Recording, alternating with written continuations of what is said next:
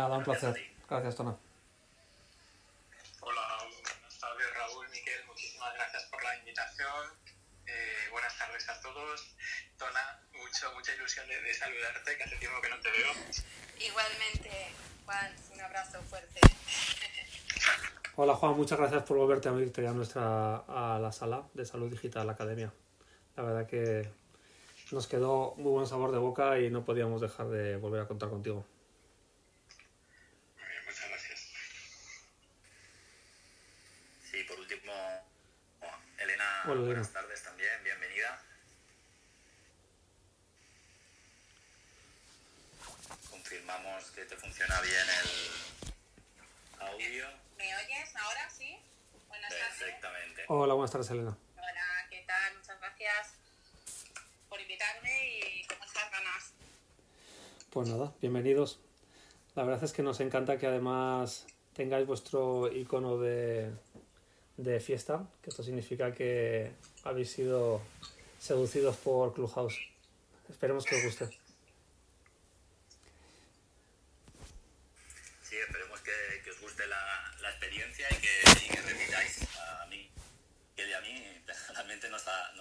Desde que salió y nos parece una plataforma muy útil y muy buena para, para generar debate y conversación. Bienvenido, Jonathan. Buenas tardes. Hola, David. Hola, muchas gracias. Hola Jonathan, buenas tardes. Y, Bueno, pues, y, eh, Ra- Raúl, un minuto. Eh, solo, solo comentaros que después de nuestra sala hay, quiero hacer un poco de spoiler, eh, Jonathan tiene una sala absolutamente espectacular con John Nosta y súper recomendable. O sea que nada, Jonathan, con tu permiso, ¿eh? Perdón. Muchas gracias, muchas gracias por la publicidad. Bien, Raúl, pues si quieres empezamos con las, con las normas de la sala y algún consejo práctico. Sí, por supuesto. Eh, bueno, recordaros eh, que vamos a, como aparece en la, la sala de hoy eh, para que, bueno, si aquellos que queráis volver a escucharla podáis hacerlo y también para aquellas personas que no puedan participar en directo, pues que, que la puedan escuchar y disfrutar de ella también. Eh, además de eso, bueno, pues durará, la sala de hoy durará 60 minutos, que estoy seguro, convencido que se nos van a quedar cortos. Y bueno, pretendemos que sea una conversación con preguntas y respuestas, una conversación abierta. Y eh, desde aquí animamos a, todos los que os vais uniendo a, la sala a que participéis, a que levantéis la mano y iremos activando pues, vuestras, vuestras peticiones y vuestras manos y os iremos dando paso conforme eh, lo vayáis haciendo para que también compartáis vuestra opinión y, le podéis hacer cualquier pregunta que queráis a, a nuestros invitados de hoy. Sin más dicho esto, pues como bien decía Miquel, estamos súper felices, la verdad, muy contentos del panel que, que hoy se reúne aquí con nosotros. Un panel increíble de muchos expertos. Bueno, faltaba José Luis. Bienvenido, José Luis. Como decía, un panel de, de expertos para, para hablar de divulgación en, en salud digital, conocer qué estrategias público-privadas existen, cómo se están implementando, qué ejemplos, retos y qué oportunidades se producen en el sector son algunos de los temas que trataremos hoy en nuestra, en nuestra academia. Y dicho esto, quisiera introducir brevemente a, nuestros panelistas y a nuestros invitados de hoy, y que son, empezaré por orden de, conforme estáis en, en la sala, eh, José Miguel Cacho, fundador de Cura de Salud, experto en estrategia digital y con experiencia en un amplio abanico de necesidades del sector salud, como la asesoría, la educación, consultoría y desarrollo empresarial en tecnologías de la información. Bienvenido, José Miguel, y muchísimas gracias por aceptar nuestra invitación. Hola, buenas tardes, eh, eh, Miquel Raúl. Muchas gracias por la invitación y un saludo a todos eh, los componentes, que hay muchas caras conocidas. Espero que mi sonido esté bien porque tengo algún problema de comunicación. Se oye bien, José Miguel.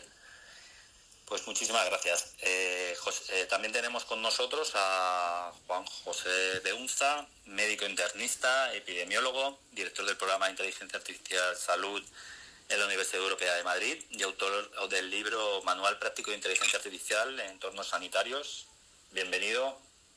Muchas gracias, un placer. Nos acompaña también hoy eh, Tona Torres, responsable de marketing y comunicación en Dedalus.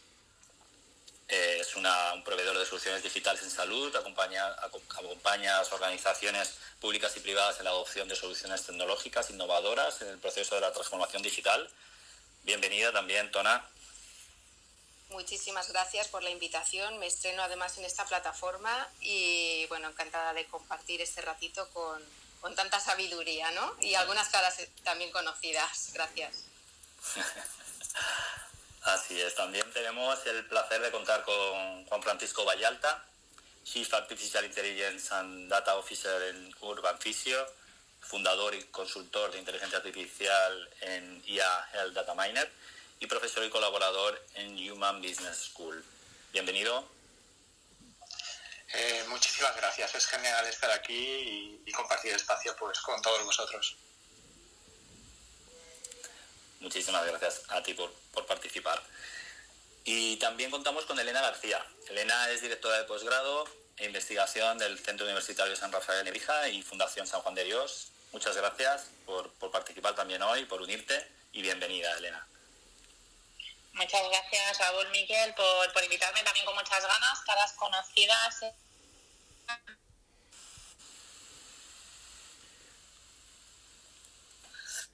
¿Se fue o se me ha ido a mí el audio? No, se le fue un poquito a Elena. Eh... ¿Me habéis oído? Eh... Sí. sí. Ha, ha, sido, ha, ha, sido de más a menos.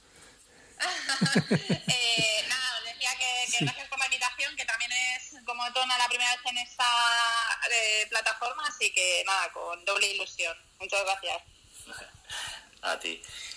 También tenemos a Jonathan Bringas, Bringas lo conocéis eh, algo más, eh, Chief Communication Officer en Incute, Chief Medical Officer en Diane Life y administrador del Club eh, Salud en Clubhouse y también experto en transformación digital. Bienvenido y gracias por unirte, Jonathan. Hola, hola Raúl, hola Miquel, muchas gracias por la invitación. Eh, voy a tratar de estar lo más, lo más eh, que pueda, pero como ustedes saben, este, a esta hora es complicado con, las, con los hijos, pero me la conversación y me parece un panel espectacular. Gracias por invitarme nuevamente. Gracias a ti, Jonathan. Y por último, José Luis Fernández Esteban, Business Management and Development en Kunsen, un programa de aceleración para startups en salud digital y ofreciendo mentalización, asesoramiento inversor y prueba de productos en, en hospitales, entre, entre, otras cosas. Muchísimas gracias por participar y por estar hoy con nosotros, José Luis. Bienvenido. ¿Qué tal? Buenas tardes, Raúl. Muchas gracias por la invitación. Encantado de estar aquí y poder participar. Pues nada, eh, hechas las presentaciones, comenzamos para escuchar, que tenemos muchísimas ganas. La primera pregunta que tenemos es... Eh, a modo de introducción, ¿por qué creéis que es importante divulgar y o educar en salud digital y cómo lo hacéis eh, esta divulgación en vuestros respectivos roles, en vuestro día a día? Si queréis empezamos por ti, José Miguel. Sí, perfecto. Pues eh, bueno, eh, parece evidente que no es una cuestión de, importancia, sino que es una cuestión de necesidad. Luego quizá entraremos más en detalle de lo que llamamos divulgación, a quién queremos divulgar, cuáles son nuestros objetivos en cada uno de nosotros, pero yo creo que independientemente de a quién nos dejamos o a quién nos queramos dirigir, es importante o es imprescindible eh, divulgar lo que conocemos, lo que sabemos o lo que podemos aportar. Entonces, eh, yo creo que ahora mismo estamos en una situación eh, clave después de la pandemia en el cual eh, tenemos que seguir hacia adelante. Ya estamos eh, saliendo de un túnel y nos vamos a encontrar con una realidad tecnológica en nuestra sociedad que eh, la gestión de la salud y todo el sector no, no puede obviar. Con lo cual, pues bueno, yo creo que es imprescindible. Desde mi punto de vista, bueno, el foco principal a quien quiero dirigir esa divulgación es a todo profesional del sector. Claro, eso es un abanico demasiado amplio. Bueno, y al final probablemente eh, no haga diana efectiva en, en, las necesidades de cada uno, pero eh, considero que es la gran cantidad de los, eh, todos los trabajadores y todos los profesionales en el ámbito de la salud los que deben conocer los temas de salud digital, siempre desde un punto de vista educativo. Yo, mi, mi, objetivo no es enseñar habilidades o, o, demostrar tecnologías, sino que es difundir las cosas buenas, las cosas malas, los avances y, ¿por qué no, también los retrocesos en algún caso. Muchas gracias, José Miguel. Juanjo. Pues es una pregunta difícil. Yo creo que lo que yo hago es, en primer lugar, transformar a todos los alumnos que están alrededor en usuarios de herramientas de inteligencia artificial y digitales. Creo que es como cuando entraron los ordenadores, que de pronto todo el mundo tuvo que aprender a utilizar una tabla de Excel o un editor de texto y al principio había expertos que todos admirábamos y enseñaban a los demás y hoy no se concibe prácticamente ningún profesional, ningún estudiante que no domine eso. Creo que estamos en fase de transformar todo el alumnado y los profesionales en usuarios. En segundo lugar, yo creo que estoy incorporando a unos poquitos a grupos de desarrollo que además de aprender el uso de esas herramientas, aprenden su implementación que yo creo que es el gran salto que tenemos que dar ahora, implementar toda esa tecnología que ya existe en casos de usos reales en salud. Y creo que estamos muy, muy lejos. Creo que estamos tremendamente lejos, hablamos mucho y hacemos muy poquito. Tona, en tu caso. Pues mira, em, eh, em, este lunes, en, unas jornadas a las que asistíamos como, colaboradores con la Fundación Bamber sobre tecnologías de, la salud, me gustó mucho una, frase de, cierre que, dijo el doctor José Soto, director gerente del, Clínico San Carlos de Madrid, en relación precisamente a todo este tema ¿no? de, transformación digital. Y la frase fue que la mejor herramienta es la mente, ¿no?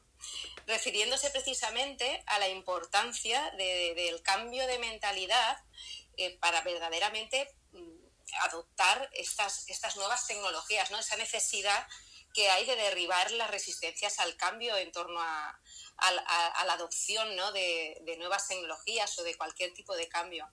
Y es que al final, esto que voy a decir ya sé que está un poco manido, pero, pero a mí me gusta repetirlo porque yo creo que es, es fundamental que todos, que todos lo tengamos muy claro. Y es que cuando hablamos de salud digital, yo creo que de lo al último que nos estamos refiriendo casi, casi es a la tecnología, ¿no? Eh, ni a, o al software o a las aplicaciones informáticas. Y, y, bueno, aunque parezca un poco que me estoy tirando piedras sobre mi, mi propio tejado, al final lo que quiero decir es que la salud digital es mucho más que la digitalización de los procesos o que la implantación de sistemas de soporte a la gestión clínica o, o que darle al paciente aplicaciones de autoservicio para que gestione sus citas, por poner algunos ejemplos. Y es que, bueno, la salud digital al final eh, tiene que venir necesariamente de, mano de, un cambio de, paradigma sanitario que sea capaz de dar sostenibilidad a los sistemas actuales, porque todos los avances a los que asistimos en tecnología médica, en diagnóstico temprano de cáncer, eh, la nueva medicina personalizada, todo esto está, está alargando nuestra esperanza de vida, eh, mejorando nuestra calidad de vida, pero la contrapartida para los sistemas sanitarios es una cuestión de, de pura sostenibilidad, ¿no? de cómo se habilitan para ser capaces de atender ese crecimiento de, de la demanda hacia la que vamos. ¿no? Y, y, este panorama, no hay sistema sanitario actual que lo resista, como no se pongan a trabajar ya en un modelo, pues como decía, eh, sostenible. Por eso yo considero que es urgente ponerse a trabajar en, construir esos modelos asistenciales eh, pues más orientados a lo predictivo y menos reactivos, que es lo que hemos vivido hasta ahora, ¿no? Desconectados, eh, tenemos que ir hacia modelos colaborativos, conectados eh, a esas organizaciones que se llaman líquidas, ¿no? Que son capaces de ofrecer servicios pues más allá de, las, de sus propias paredes ¿no? y que, garanticen en definitiva el continuo asistencial, ¿no? eh, empoderando a los pacientes, en fin, todo esto que, que, escuchamos a menudo y leemos a menudo. Y, y aquí viene un poco el quid de la cuestión y, y, y, acabo con mi intervención y es que todo esto necesariamente mm, pasa por crear ecosistemas de salud que tienen que estar digitalizados e interconectados. En los que pues, todos estos actores que forman parte del ecosistema eh, tienen sus propias herramientas eh, y, para eso, para que ese cambio sea efectivo, por encima de todo, eh, se requiere esa transformación cultural profunda ¿no? del ecosistema de la salud. Y, para llegar ahí, la labor de la divulgación y, de la concienciación y, de la motivación, educación, como lo llamemos, la capacitación de todo ese, ecosistema, sin duda es clave, porque las tecnologías ya están maduras hace años. Pero para que haya una verdadera adopción de esas tecnologías hace falta que el ecosistema esté listo para adoptarlas y esto se consigue mediante la educación y la divulgación. Y desde la industria yo creo que ahora mismo estamos jugando un papel muy importante como agente dinamizador porque obviamente lo que queremos es vender nuestros productos y para eso tiene que haber demanda y en ese sentido es cierto que en general pues las compañías estamos llevando a cabo una actividad muy intensa de comunicación que aunque no deja de estar dentro de una estrategia de marketing, como es obvio, pues tiene un fuerte componente divulgativo, o, habría de tenerlo, ¿no? Porque necesariamente hemos de ser capaces de poner nuestras propuestas en, el contexto, ¿no? Así es, Tona, así es. Además has tocado muchísimos temas y todos muy importantes. Juan, ¿cuál es tu opinión? Bueno, bueno, los, que me conocéis un poco sabéis que yo estoy muy, muy focalizado en lo que es la, inteligencia artificial. Yo creo que, que, todos, los, todos lo habéis apuntado ya, ¿no? Que, estamos viviendo y estamos en los inicios, como decía también Juanjo, ¿no? De, de una época en la que estamos creando nuevos paradigmas, herramientas, medios en los que podemos prestar la, atención en salud pero sí que estoy convencido de que para que todas estas iniciativas vayan, vayan aterrizando y, tomando terreno, necesitamos una, alfabetización. Eh, una alfabetización general. En mi caso, pues estoy muy orientado hacia la alfabetización de los, de los profesionales, porque creo que, que es un factor clave y creo también que aún en lo que es relativo a la inteligencia artificial hay un gran desconocimiento de lo que es realmente mucha fantasía sobre lo que es posible y lo que yo creo que con la divulgación y la formación tenemos que conseguir es filtrar esa moda, esa fe y esa fantasía y de alguna forma pues, pues aterrizar en la realidad, ¿no? en esos primeros pasos que mencionaba Juanjo de lo que realmente se puede hacer hoy en día y qué tipo de problemas pues, somos capaces de, de resolver realmente en las instituciones, en las organizaciones de salud. Muchísimas Muchísimas gracias, Juan. Elena, ¿cómo, haces divulgación en tu día a día? Bueno, pues yo para los que no me conocéis, un poco por poner en contexto, eh, mezclo dos mundos, ¿no? Por un lado la parte académica en el centro universitario, pero luego eh, a nivel de la Fundación San Juan de Dios doy soporte en proyectos de innovación e investigación a los centros asistenciales de, de la Orden de San Juan de Dios que me corresponden por zona geográfica, ¿no? Entonces, me parece muy importante, bueno, habéis comentado tanto Juan Jotona, Juan también ahora, ¿no? La importancia de, la educación, ¿no? Entonces nosotros estamos focalizándonos en que los, los futuros enfermeros, en nuestro caso fisioterapeutas, que son los psicólogos a quienes formamos, eh, tengan competencias, ¿no? Porque, como decía Tona, el sistema sociosanitario no se sostiene, tiene que cambiar, la tecnología está, lo que pasa que, bueno, pues que si seguimos formando con planes de estudios que no incorporan nada sobre la salud digital, sobre la innovación, sobre la creatividad, sobre nuevos modelos de, emprendimiento, pues entonces nunca va a cambiar nada, nunca vamos a tener líderes que, sean capaces de implementar y de intraemprender. Y por otro lado, en, los hospitales, en esa maquinaria que, están con una sobrecarga brutal, que están en el día a día, eh, las, las labores de sensibilización ahí es hacerles ver el valor que aporta cambiar la forma de trabajar, ¿no? El, incorporar ¿no? y darles apoyo en sesiones de innovación, en ver desde las gafas del paciente y no desde lo que yo, uno quiere ver ¿no? o quiere hacer o, una moda que está, ¿no? para cómo podemos cambiar los procesos. ¿no? Y luego la colaboración, me parece fundamental el crear redes, el aprovechar los diferentes recursos que tenemos alrededor para poder hacerlo posible. ¿no? Es decir, desde los alumnos con sus trabajos, sus trabajos fin de grado, sus trabajos fin de máster, postdoc, a alinear todos con un propósito, ¿no? que es cambiar y cambiar un, entorno. En este caso, pues la atención al paciente, la, toma de decisiones en el médico, en el, en el enfermero, ¿no? y que puede generar un impacto. Y, y, siempre desde esa perspectiva, es decir, que lo que hagamos sea para cambiar algo y para generar un impacto en la calidad de vida de las personas, pero también en la sociedad a nivel de sistema ¿no? sanitario. Sí, Elena, toda la razón. Eh, si no generamos impacto, pues de poco sirve ¿no? la, la, divulgación. Si no que, que a nivel de impacto social eh, o a nivel de impacto en general, ¿no? También hay mucho que hacer, ¿no? no es solo la alfabetización en salud digital o hablar, sino que también a qué, llamamos impacto, ¿no? Porque muchas veces pues decimos que son empresas, startups en salud con impacto social o que este producto genera impacto social, pero realmente no, se termina de aterrizar cuál es el impacto que genera.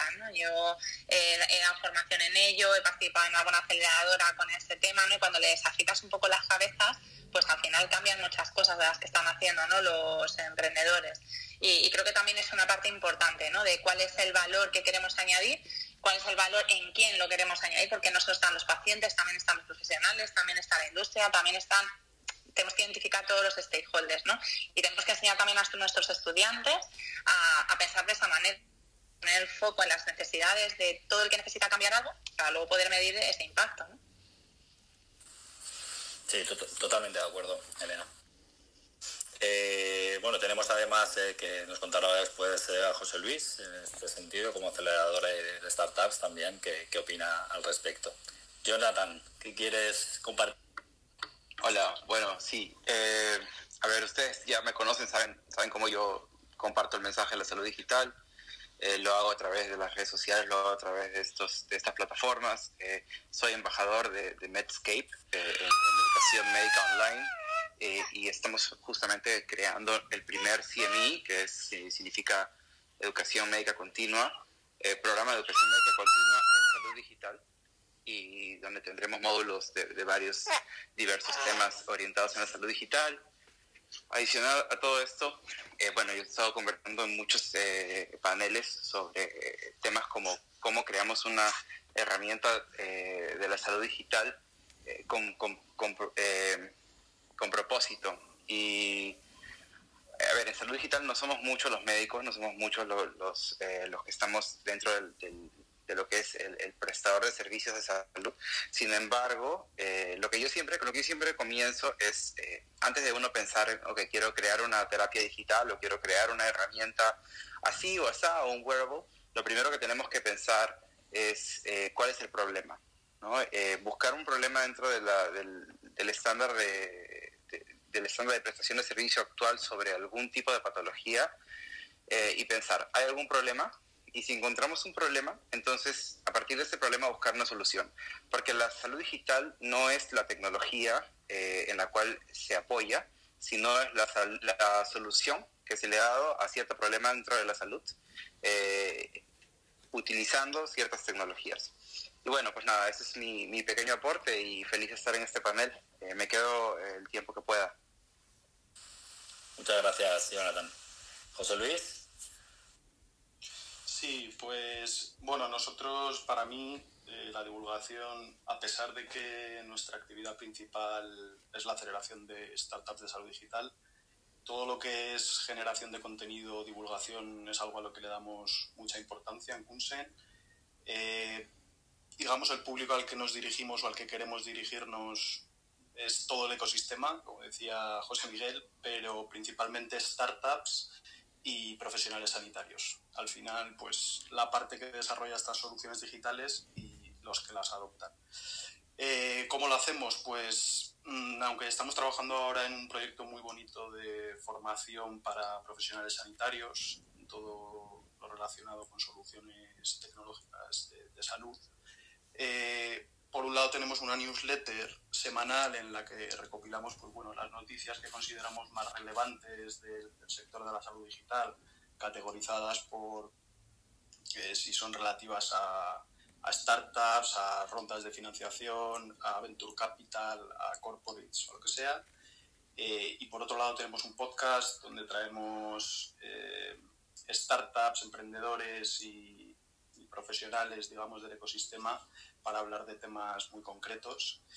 Y bueno, eh, como os he dicho, lo veo algo fundamental, eh, principalmente, bueno, eh, por supuesto, a, nivel interno, ¿no? Como para mi propio negocio, el generar contenido y el, de alguna forma poder estar en el radar de los distintos agentes del ecosistema, bien sea corporates, personal sanitario, startups, pues lo considero importante, pero sobre todo lo que creo que es fundamental eh, eh, de la divulgación es eh, utilizarlo como una herramienta ¿no? de transmitir el valor que tiene todo lo relacionado con, con este sector, especialmente el valor que tienen estas soluciones digitales, sobre todo para los profesionales sanitarios y, bueno, por supuesto, abordando todos los problemas y retos que existen, pero al fin y al cabo lo principal es ponerlo sobre la mesa, que a la gente no le suene a chino, que lo entienda, que entienda sus riesgos, sus beneficios. Eh, porque bueno, al final, pues lo que habéis comentado, eh, la adopción de estas herramientas pues pasa por, por un cambio de mentalidad de, de, toda la sociedad, diría yo, y creo que, que en esto pues el, el, tema de la divulgación de contenido pues, ayuda mucho.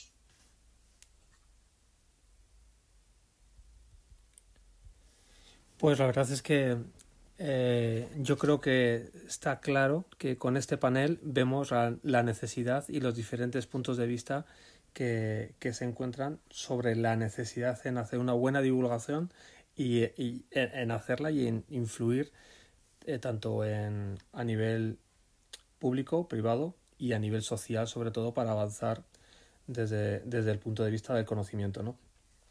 Eh, nos gustaría en este punto pues saber si y sentiros libres. ¿eh? También comentar, perdón, un inciso.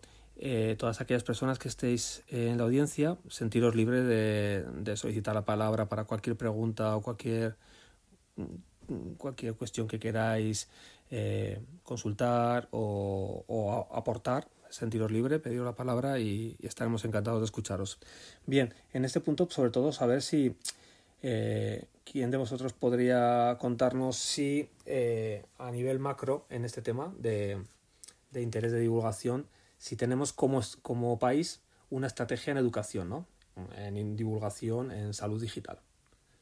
¿Qué, qué podéis contarnos? ¿Tenemos, ¿tenemos estrategia o, o todavía estamos buscándola?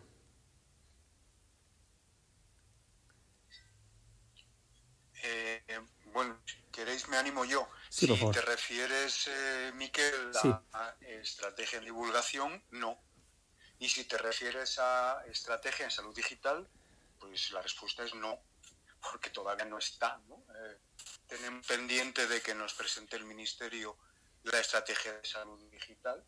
Entonces, pues bueno, eh, no, con esto no quiero decir que no vayamos por buen camino. Hemos mejorado bastante desde los últimos años. Eh, aproximadamente dos años para acá o tres años, eh, yo creo que estamos haciendo eh, a nivel de institución pública las cosas un poquito bastante mejor que antes. Antes había muy poquita comunicación, muy poquita estrategia y ahora al menos con eh, la, la, parte correspondiente a digitalización inteligencia artificial, el organismo público de su dirección general creo que es, ¿no? Exactamente. pues ahí vamos haciendo cosas eh, cosas con presupuestos limitados, pero vamos haciendo cosas.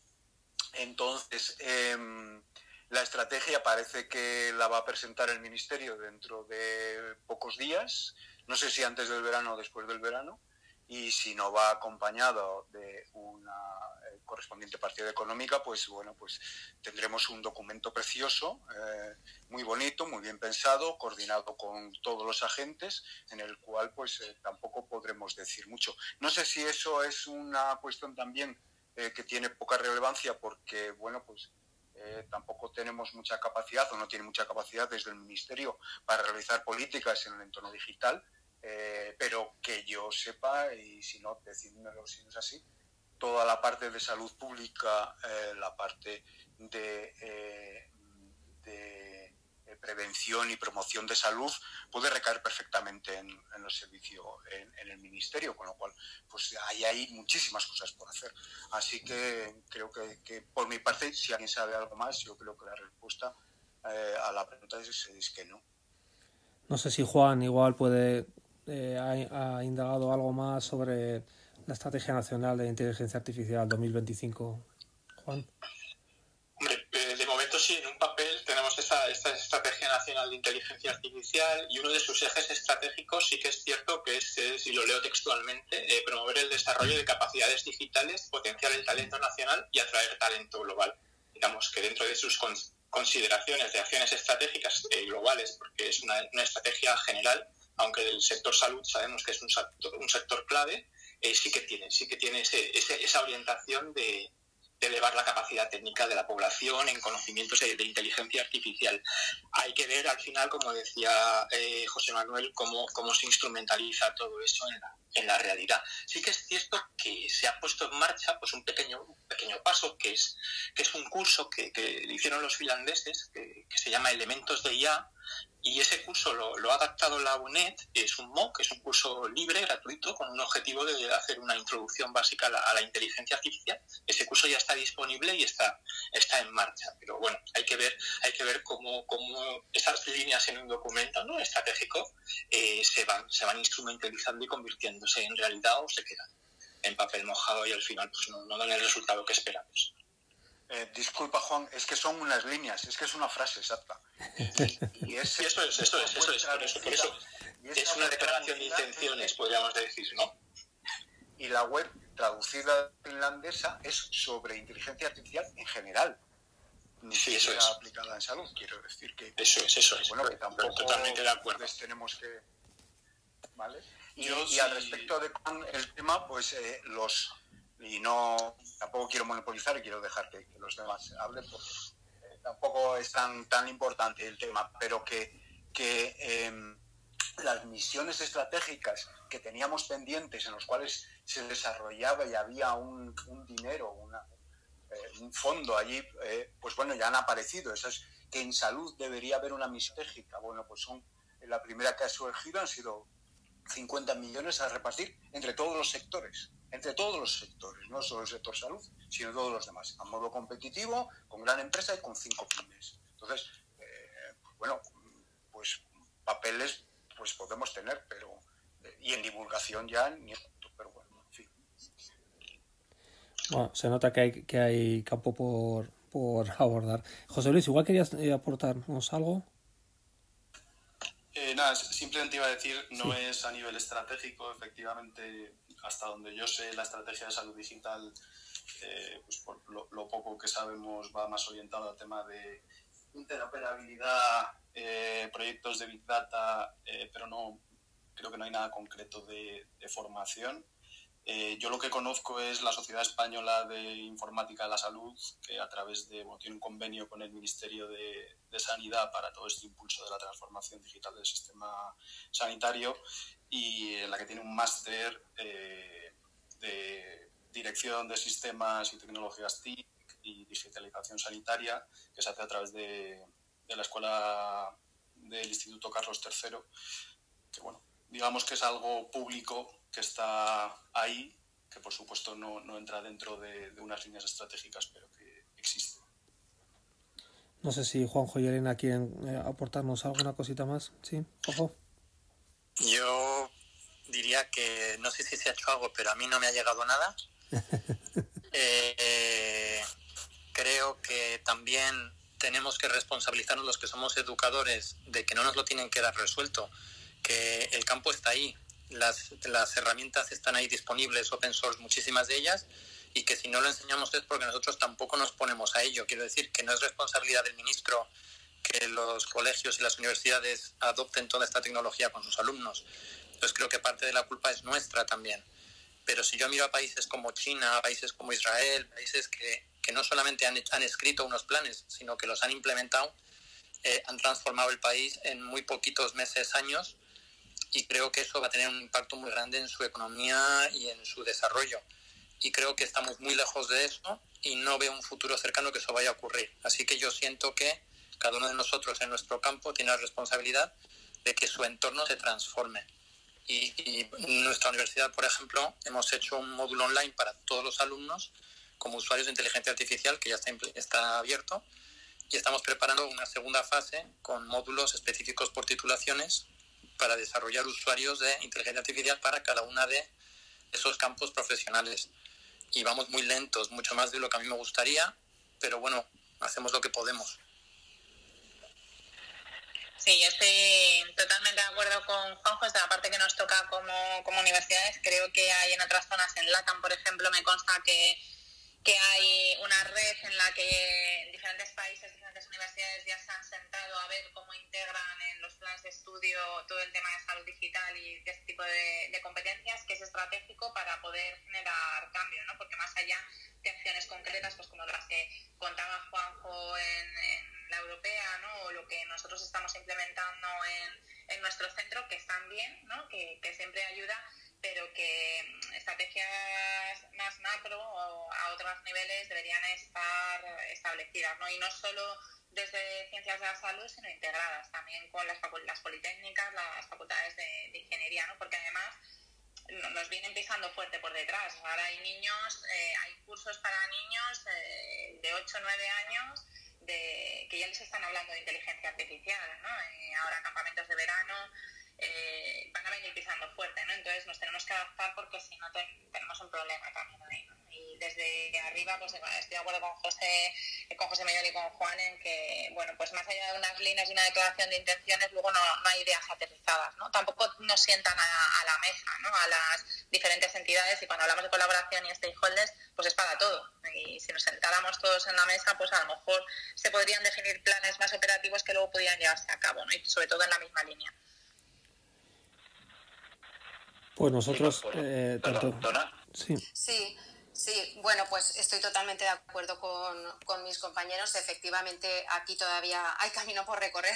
Que yo sepa, tampoco me ha llegado nada en el sentido contrario. Eh, hoy por hoy, eh, los agentes que, estamos de alguna manera ¿no? tratando de impulsar esa cultura de la salud digital y haciendo, y haciendo pues esa, esa difusión, yo creo que estamos bastante bien representados hoy aquí, pues asociaciones, la industria, organizaciones, instituciones sanitarias, quizá las privadas a veces más que las públicas porque utilizan la tecnología como elemento diferenciador. Em, y por eso, en, ese sentido, yo, yo, yo, considero que ahora mismo la, industria, por, por, hablar un poco de, de, mi campo, ¿no?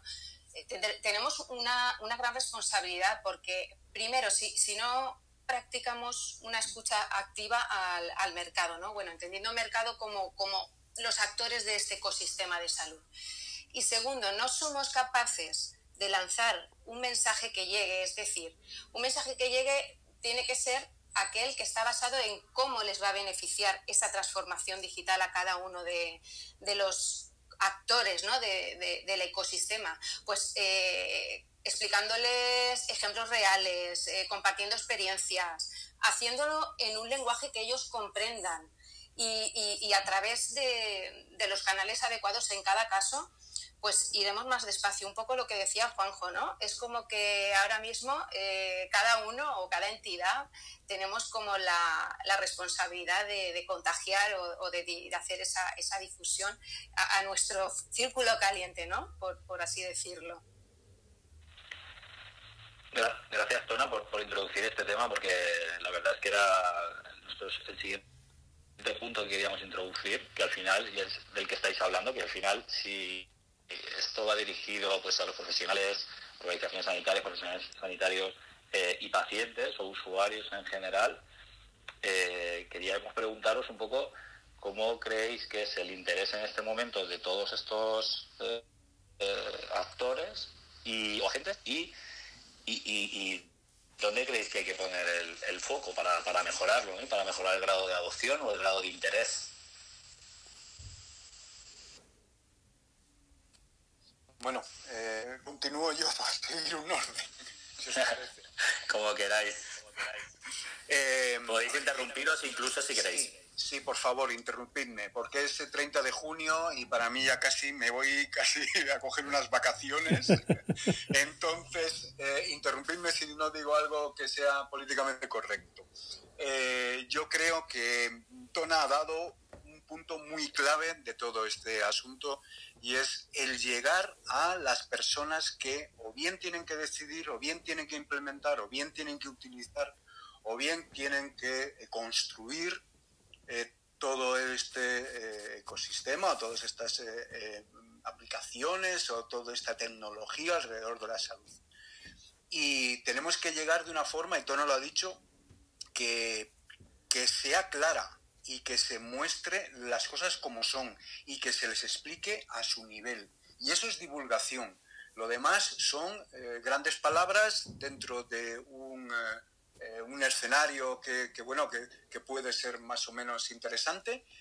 Y si no lo hacemos así, lo que vamos a hacer es aburrirles. Y aburrirles es lo peor que puede pasar. Y no digo aburrirles de aburrimiento, sino de cansancio, de, otra vez vamos a hablar de tecnología, otra vez. Y estoy pensando tanto en profesionales sanitarios como en ejecutivos, como en gestores, como en cualquier persona que, que, tiene que estar trabajando con la tecnología y que no es su campo, no es su campo, ¿vale? Ellos son profesionales de otro sector y estamos nosotros dándoles allí las pistas para que introduzcan una serie de conocimientos o les tratamos de educar sobre algo que, que, va a variar y va a cambiar su manera de trabajar, es evidente, pero que no es su campo, no es su foco. Y hay que estar muy seguros de cómo se hace. Y si no, lo que vamos a causar es aburrimiento y desidia.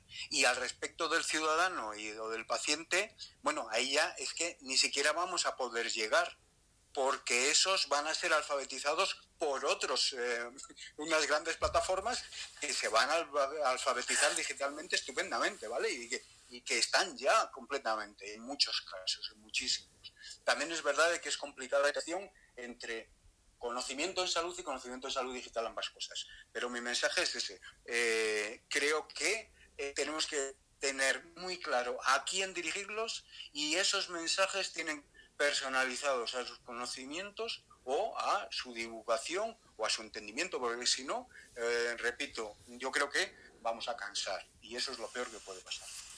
Bravo, bravo José Miguel, creía que no ibas a salir, que no te ibas a animar. Bravo, de, de, ahí, de, ahí, Raúl, el interés de... Sí, de, de ahí el interés de tener una estrategia. Y, y quizás cogiendo un poco el, el, punto de Juanjo, de Elena y de cada uno de vosotros, eh, es importante que cada uno desde su propio ámbito sea capaz de impulsar el camino y el cambio de mentalidad a esa necesidad de, de adoptar esta cultura de salud digital y, y avance cultural. Eh, sí, Juan.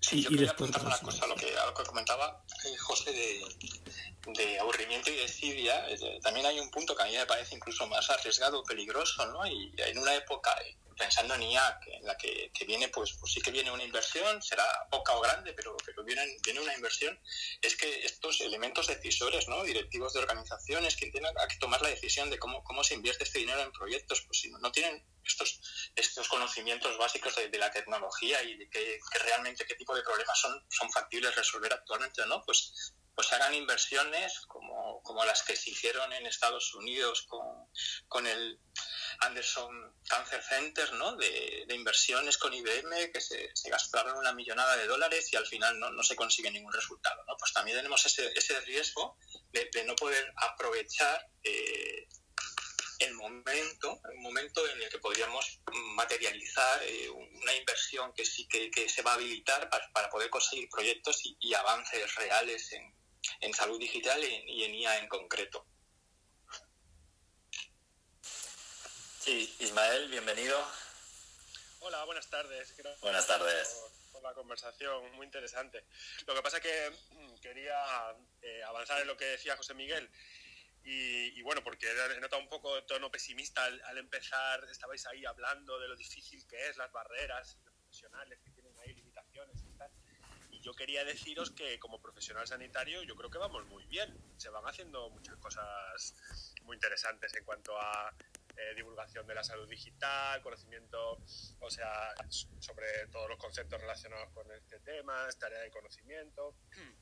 Y, y, tenéis que tener en cuenta que hay que ponerlo en contexto histórico, ¿no? O sea, nos estáis pidiendo que transformemos nuestro trabajo y nuestra forma de, plantear la medicina eh, con nuevas tecnologías y con nuevas herramientas en, el plazo de un lustro. O sea, no, puede ser. O sea, ¿cuánto tiempo se tardó en la revolución industrial o cuánto tiempo ¿En cuánto tiempo se introdujeron los, uh, las pruebas de imagen radiológica en los hospitales? O sea, dan, darnos un poquito de tiempo para seguir evolucionando el, eh, con el, los tiempos que necesitamos como, como, profesión. Pero yo creo que, que lo que quiero reivindicar es que se están haciendo las cosas bien, que hay muchos divulgadores, que hacen muy bien su trabajo, que hay mucha formación, que en ese, en ese sentido, por ejemplo, eh, José Miguel hace un trabajo muy bueno en cuanto a que tiene cursos bien empaquetados para que los profesionales entremos y hagamos nuestro curso y, y obtengamos toda la, capacitación que necesitamos. Eh, se hace mucha divulgación por redes, se hacen debates de este tipo. Eh, yo cuando voy a los congresos médicos, eh, la gente, vamos, hay, hay mucha muchas charlas relacionadas con la inteligencia artificial y con las nuevas tecnologías. Se nos da, se nos da espacio tanto en redes sociales como en, medios de comunicación convencional para hablar sobre el tema. O sea que bueno, que yo creo que vamos bien, ¿eh? Y también hay mucha industria alrededor del tema, hay dinero que se está moviendo. Es verdad que nos gustaría con un chasquido tenerlo todo hecho, pero es que necesitamos tiempo para transformar lo que es la sanidad. Y, y yo hago la analogía con otros sectores claro, hemos visto cómo se ha digitalizado a lo mejor los bancos y la economía eh, rápidamente, pero claro, es que ellos tenían el dato súper fácil, porque son números, pero nuestros datos no son números, nuestros datos son eh, datos complicados de, estandarizar, que tenemos que extraer con sacacorchos de los pacientes, que, que, implica, pues eso, una gestión de los sistemas de información muy, muy intensos, muy intensivos, y estamos en ello. Pero, pero yo creo que, que, el proceso está, está siendo adecuado, va a un ritmo correcto, nos ha venido una pandemia que nos ha abierto los ojos para seguir evolucionando y, y yo creo que en los próximos años, más el dinero de Europa y tal, eh, la transformación va a, ser, va a ser clara. Pero que yo no quiero pesimismo en este tema, ¿eh? que estamos haciendo las cosas bien. Sí, sí, así es, así es. Elena, ¿a ti qué te parece? ¿Estamos en el buen camino? sí, sí. Eh, Irma, no, pesimismo no, ¿eh? Por favor. No, no. Eh, eh, no, no. Yo creo que estamos en el camino. Yo creo que, que efectivamente, bueno, pues que en el campo de la salud no es tan fácil como otros que, además de los problemas que, luego ha comentado Ismael, ¿no? del dato, de la estandarización del dato, o sea, que, os voy a contar, los diferentes sistemas informáticos, la interoperabilidad, la conexión y, y, demás, yo creo que vamos por el buen camino y que, y que hay que avanzar en, en detectar que a veces nos cuesta a nosotros mismos, ¿no? ¿Qué es el valor que aporta esto al sistema? Y cuando tú al clínico, a a la persona que tiene que tomar la decisión, le ayudas a saber cuál es el valor que aporta, pues es más fácil y le ayudas en el camino, ¿no? Le dices, no tienes que adoptar esta tecnología, sino mira, este es el camino y te voy a ayudar, ¿no? Eh, en ello es mucho más fácil y que luego tenemos que acostumbrarnos también a, a evaluar, y aunque no hagas grandes estudios, ¿no? Pero por lo menos a, a recoger algún dato, a, a evaluar también a nivel de impacto y, a demostrar que esto además es coste eficiente, ¿no? Y que en esa sostenibilidad que buscamos, que hablaba Tona al principio, que esto funciona, ¿no? Pero tampoco podemos convencer de que tú haces una inversión para implementar esto y ya verás qué bien te va, ¿no? Y bueno, te voy a acompañar también para que puedas medir, monitorizar y ver cómo cambias procesos, ¿no? Y, implicarles a todos en el, yo insisto, ¿no? Porque creo que es el camino, en el hacerles partícipes de la toma de decisiones, de que ellos mismos, ellos hablo de clínicos, hablo de gestores y hablo de tecnólogos también, ¿no? Que vean cuál es, cuál es el valor que puede aportar y cómo se puede crecer conjuntamente. Pero yo creo que vamos en el camino. Sí, muchas gracias, eh, muchas gracias Elena, tienes toda la razón. Se ha unido también Esteban, eh, que quiere aportar algo o preguntaros algo. Hola, Esteban, bienvenido. Hola, buenas tardes. Hola Esteban. Bueno, yo, ven, yo vengo de la, de la, parte de la industria farmacéutica. Es simplemente un, un, razonamiento o, o, algo que yo eh, me hago a mí mismo y era quería compartirlo un poco con vosotros, porque a mí me da la sensación, aunque parezca que puedo ser pesimista, no lo soy, ¿eh? yo soy optimista con todo esto. Pero me da la sensación que el problema o las dificultades que hay a la hora de, de todo este tema de divulgar la salud digital está justamente en la primera palabra, ¿eh? en la salud. Me explico. Eh, toda la digitalización o todo el aceleramiento que ha habido nos ha pillado justo en un momento en el que yo creo que estábamos ampliando lo que es el concepto de salud, estábamos metiendo mucho más de prevención, mucho más de, cuidado, mucho más de deporte como salud, de alimentación. Y eh, en el otro lado tenemos todo lo que es tratamiento, todo lo que es pues, asistencia médica. Y en este, en este un poco ampliación del concepto de salud nos ha venido todo el tema de digitalización. Y yo creo que aquí es donde se nos está haciendo todo un poco, un poco enredado, ¿no? En el sentido de, de, cómo digitalizamos, qué digitalizamos, porque es totalmente diferente, eh, pues, nos hacer el seguimiento de, de, un paciente que está más o menos estable, un paciente crónico, donde la digitalización es fácil, que un diagnóstico. O, al revés, o hacer un tema de digitalización de un paciente que tiene unos factores de riesgo, que estás previniendo cualquier tipo de enfermedad, es un tema de digitalización que, bueno, que se puede solucionar mucho mejor que, que, un tema ya donde hay una medicación, donde hay que revisar unas analíticas, así. Entonces, yo creo que eh, eh, este, esta indefinición del término de salud nos complica todo lo que es divulgación de salud digital. Cosa que, por ejemplo, por hacer un paralelismo, no pasa con la, con la digitalización de la educación, donde todo está más claro y todo es más, más evidente. Es un poco el, planteamiento que yo me hago, que, yo medio me creo y quería un poco compartir con vosotros. Gracias. Muchas gracias, Esteban. La verdad es que es punto de vista. Y menos mal que nos has avisado que, que eres, que eres positivo, ¿eh? Pero bueno, nosotros aquí estamos los súper positivos. bueno, pues me, nos gustaría seguir, se nos va echando el tiempo encima, pero no nos gustaría dejar pasar la oportunidad de, de cómo, cómo estáis viviendo desde las startups, eh, cómo incluir a los usuarios y pacientes en este mundo de la salud digital, ¿no? eh, ¿cómo, ¿cómo, se incorpora la, el papel? ¿Qué papel debería jugar? Eh, Tona, José Luis, Juanjo.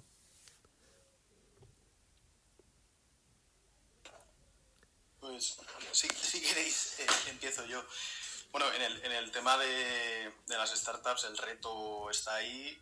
Nosotros hemos tenido mejores y peores experiencias a la hora de, bueno, pues de, hacer ver las bondades de los productos a, los usuarios, como dices, en este caso normalmente suelen ser profesionales sanitarios. Eh, y aquí lo hilo un poco con, con, lo anterior. Yo creo que existe un poco de todo. O sea, existe gente, pues como decía Ismael, y por lo que veo su entorno también debe ser así, que está muy por la labor de, de adoptar estas tecnologías, pero yo me he encontrado también muchos perfiles que, no, te voy a decir que les aburre, pero les suena un poco a chino y ahí creo que, que donde hay que trabajar pues es en, por un lado, saber comunicar de forma sencilla eh, estas bondades y el funcionamiento de estas soluciones, eh, sin tecnicismos. Y, no sé, a mí me pasa a veces cuando hablo con los CTOs de las startups que, que me pierdo.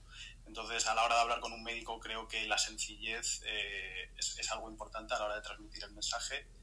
Eh, y luego intentarlo hacer de, de una forma lo más práctica posible, porque al final, cuando presentas tu producto, pues parece como cuando haces un pitch, hablas de bondades, de, de, de lo que te va a suponer en tu día a día a nivel de ahorro de tiempo, de costes y tal.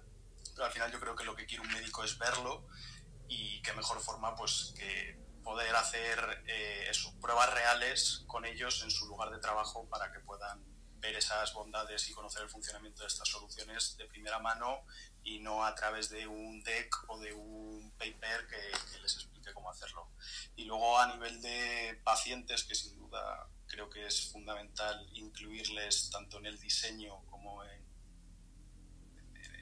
digamos en todo el proceso eh, contar con ellos, pues yo por lo que he visto hasta ahora, todas las startups con las que trabajamos es algo que tienen muy claro.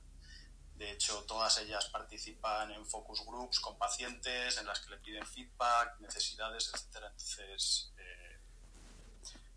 yo creo que esa es la, mejor forma de abordar el que, el que se acelere o se facilite la adopción de estas soluciones. Sí, tal como decía Jonathan Bringas, incorporar, primero detectar el problema y luego buscar una solución para el problema real que tanto el, el profesional sanitario como el paciente usuario final van a, vayan a tener. ¿no? Eh, Juan, eh, ¿tú podrías contarnos algo al respecto con tu experiencia?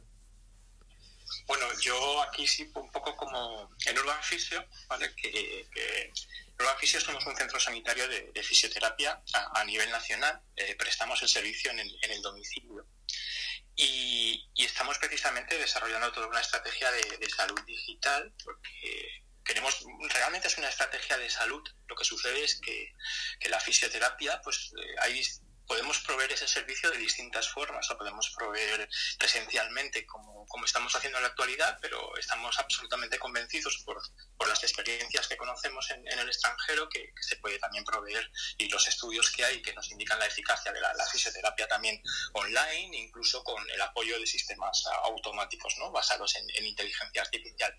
Entonces, en eso, nosotros estamos precisamente en esa, en esa batalla y, claro, nuestro principal foco es el de alfabetización. Tenemos que convencer a nuestros, a nuestros pacientes de que estos nuevos medios de prestar la, fisioterapia, la atención en fisioterapia, pues son, son válidos, son, son eficaces y, son seguros. Y también tenemos que hacer un trabajo interno con nuestro propio equipo de, fisioterapeutas. Entonces estamos con, unas campañas de, alfabetización importantes para, para lograr ese fin.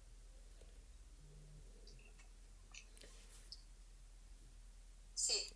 Eh, eh, eh, hola, añadir, pues como, comentaba, como comentaba José, es verdad que en el sector de la industria, ¿no? precisamente pues como, como tecnólogos un poco puros que somos y, precisamente porque porque hay muchos perfiles técnicos ¿no? liderando los proyectos, en ocasiones es verdad que, pecamos de, de, no aplicar lo suficiente esa visión cliente, como decimos en marketing, que en realidad pues, sería lo mismo que decir en este caso pues, visión paciente, visión usuario clínico, visión usuario gestor, etcétera, etcétera. Y es verdad que, se tiende a caer en, lo técnico, ¿no? que, a veces nos gusta demasiado hablar de, nuestro libro, que, está bien, porque vivimos de eso, pero no lo hacemos poniéndonos verdaderamente el sombrero de, de usuario y ahí es donde no estamos llegando, ¿no? no dijéramos, ahí no estamos haciendo verdaderamente una, una labor divulgativa.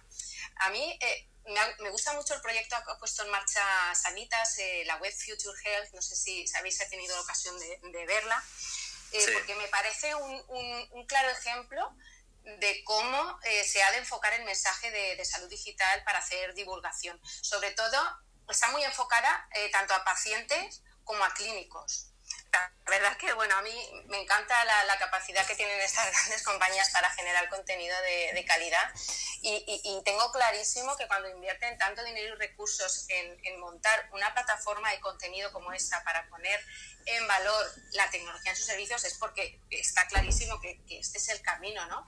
Eh, eh, el, director de transformación digital de, de BUPA eh, Latinoamérica decía esta semana, me, no recuerdo las palabras exactas, pero en, la nota de prensa de lanzamiento decía algo así que como que eh, pues para acercar la, medicina del futuro a las personas es necesario contar en qué consiste la salud digital y qué aplicaciones prácticas mm, tiene para mejorar sus vidas, ¿no? Y, bueno, ayer, por ejemplo, estuve viendo un capítulo sobre monitorización de pacientes en su casa y, bueno, era un escenario práctico en el que un, un médico, un médico, un clínico real del Hospital Digital de, Sanitas, entrevistaba a un paciente y contaba pues un caso real ¿no? de cómo gracias a esta tecnología y un wearable se le detectó una condición de apnea que el hombre no tenía controlada y le salvó la vida. Y al final estos son los mensajes que van a llegar a los usuarios.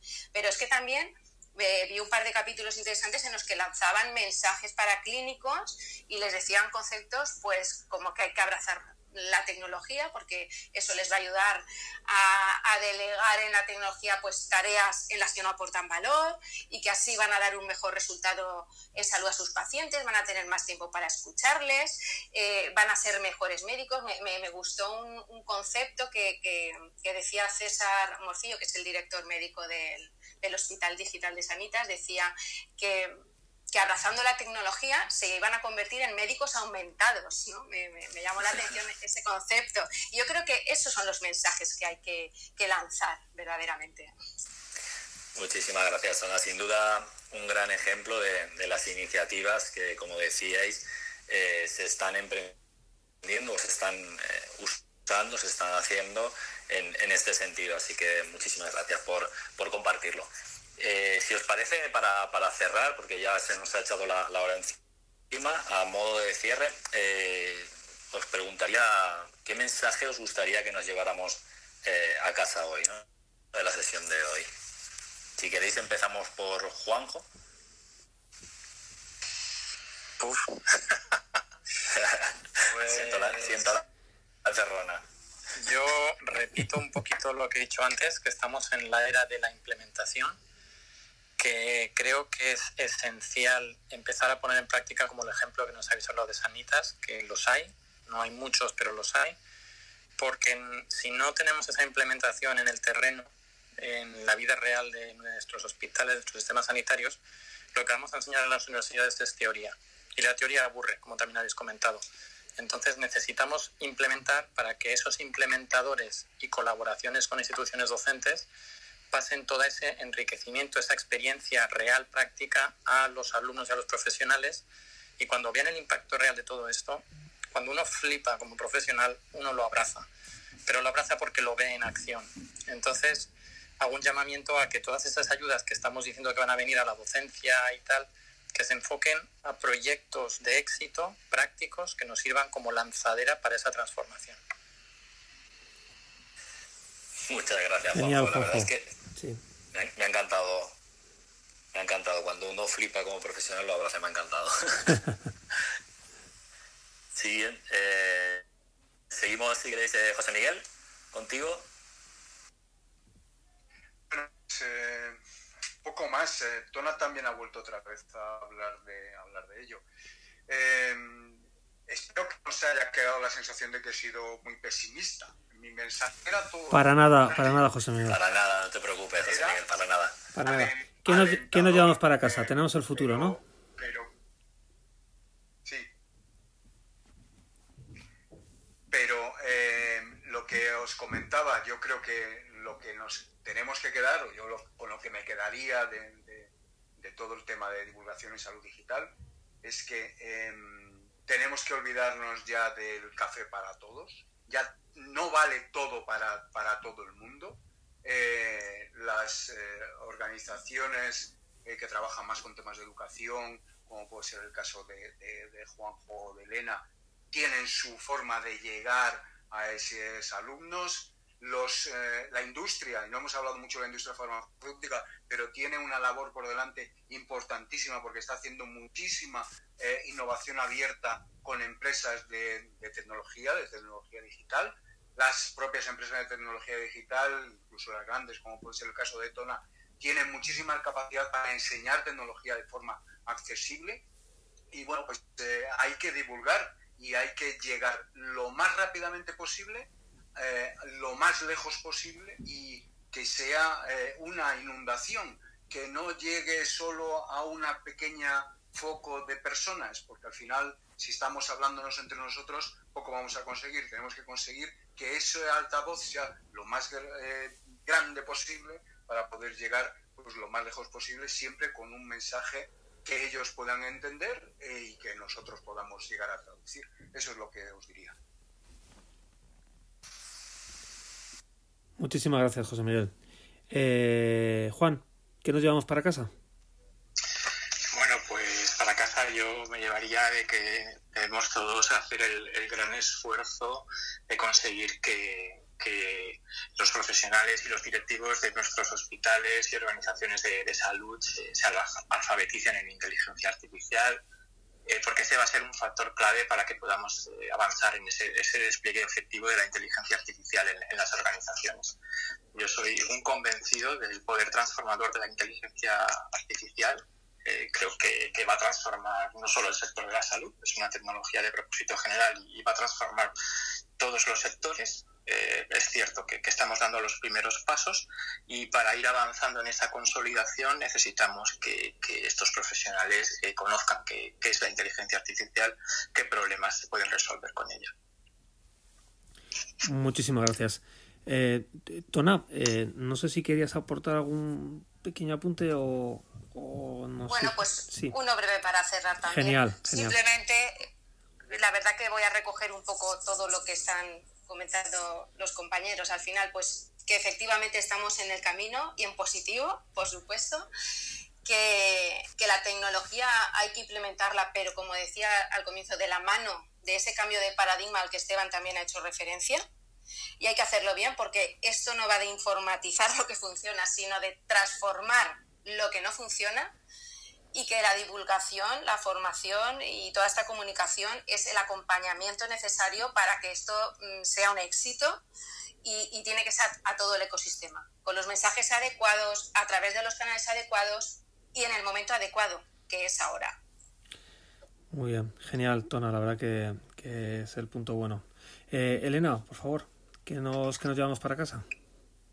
Bueno, poco más que, que aportar a, a lo que han dicho los compañeros, yo eh, creo que estamos en buen camino. Creo que a pesar de que haya, haya habido algún momento en la conversación de pesimismo, es positivo, ¿no? Y sobre todo porque en el grupo eh, estamos representados los diferentes agentes que estamos involucrados y me quedo solo, bueno, pues con la parte de la colaboración, ¿no? Decía eh, José Miguel antes que, que en realidad siempre estamos como un poco los mismos, ¿no? Y hay que salir de esa barrera para seguir, eh, bueno, pues impulsando esto. Cada vez se va uniendo más gente y que quizá, bueno, pues que espacios como el que ahora ha creado Sanitas o como alguna ah, industria están, están generando colaborativos en el que todas las partes estemos representadas ¿no? y se puedan desarrollar proyectos pilotos, como decía Juanjo, ¿no? que, que luego realmente se pueda ver toda la trazabilidad hasta la puerta, puesta en marcha, la implementación, eh, pues también son casos de éxito ¿no? y que dejemos de cada uno estar trabajando en nuestro silo. Para, para poder trabajar en, en, experiencias conjuntas ¿no? y, que generen el valor que, que se pueda comunicar. ¿no? Mm. Pero bueno, positivo el mensaje. y, avanzar más rápidamente, como decía Juanjo, para que todo, todos podamos estar beneficiados como sociedad, ¿no? Eh, bueno, es que hay también una parte, perdona, perdona que te corte, una parte de, alfabetización, también, que es en, la, parte regulatoria, tanto en, en industria como en la propia agencia, que, también tienen que entender que, ahora hay mucho desarrollo de producto, hay, hay, muchos procesos que son muy rápidos y que también regulatoriamente nos tienen que apoyar cambiando, ¿no? Porque si no, es parte del fracaso, la gente se, se cansa, ¿no? Lo hablábamos, Juanjo, la semana pasada, si tengo que esperar dos años a ponerlo en marcha, porque entre otras cosas, en dos años ya ha cambiado la tecnología y habría desarrollado 200 cosas más, ¿no? Entonces, bueno, también ahí hay que hacer incidencia. Sí, tal cual. Tal cual, porque eh, tratadas en otras salas ya vimos cómo, cómo, los avances en otros países como en Alemania adoptando terapias digitales y van, van siempre de la mano de los cambios regulatorios y, legales, ¿no? Eh, muy bien, José Luis, ¿qué nos cuentas? ¿Qué, ¿Con qué nos llevamos para casa? Pues nada, a mí la verdad que me gustaría insistir en, lo que he dicho antes, la formación práctica frente a la teórica, el famoso learning by doing y bueno, para eso entre otras muchas cosas creo que falta pues facilitar, financiar validaciones clínicas de estas soluciones o de estas startups que las están desarrollando, pues para que los profesionales las conozcan de primera mano, aprendan a utilizarlas y, y bueno, al final yo creo que esa es la forma de, de ver las bondades que tienen. Eh, aquí a nivel nacional me gustaría animar a que colaboremos en lugar de competir, porque por lo menos hasta que hayamos sido capaces de crear un ecosistema a nivel nacional, que creo que todavía está en construcción. Vemos zonas como Cataluña, con la bioregión, que sí que existe un ecosistema real, pero en el resto de España, a mi modo de ver, está bastante disperso. Y, poco más, que aprovechemos este momento dulce que vive el sector, que aprovechemos el impulso que ha supuesto la pandemia y bueno, que interiorizar que este es el futuro de la sanidad, lo podemos ver en Estados Unidos, por supuesto, pero aquí más cerca en países como UK con el NHSX, en Alemania con la ley de, para la adopción de, soluciones digitales y, eso y eso os dejo. nada, nuevamente muchas gracias por la invitación y la verdad que ha sido súper interesante escucharos a todos. Muchísimas gracias, José Luis. La verdad es que es un, un buen cierre y que todos nos vamos allá para casa, sobre todo a aportar nuestro granito de arena para que, para que avancemos juntos en, en todos los puntos que habéis, que habéis reflejado. Eh, no, Esteban, ¿quieres que te hemos dejado ahí arriba?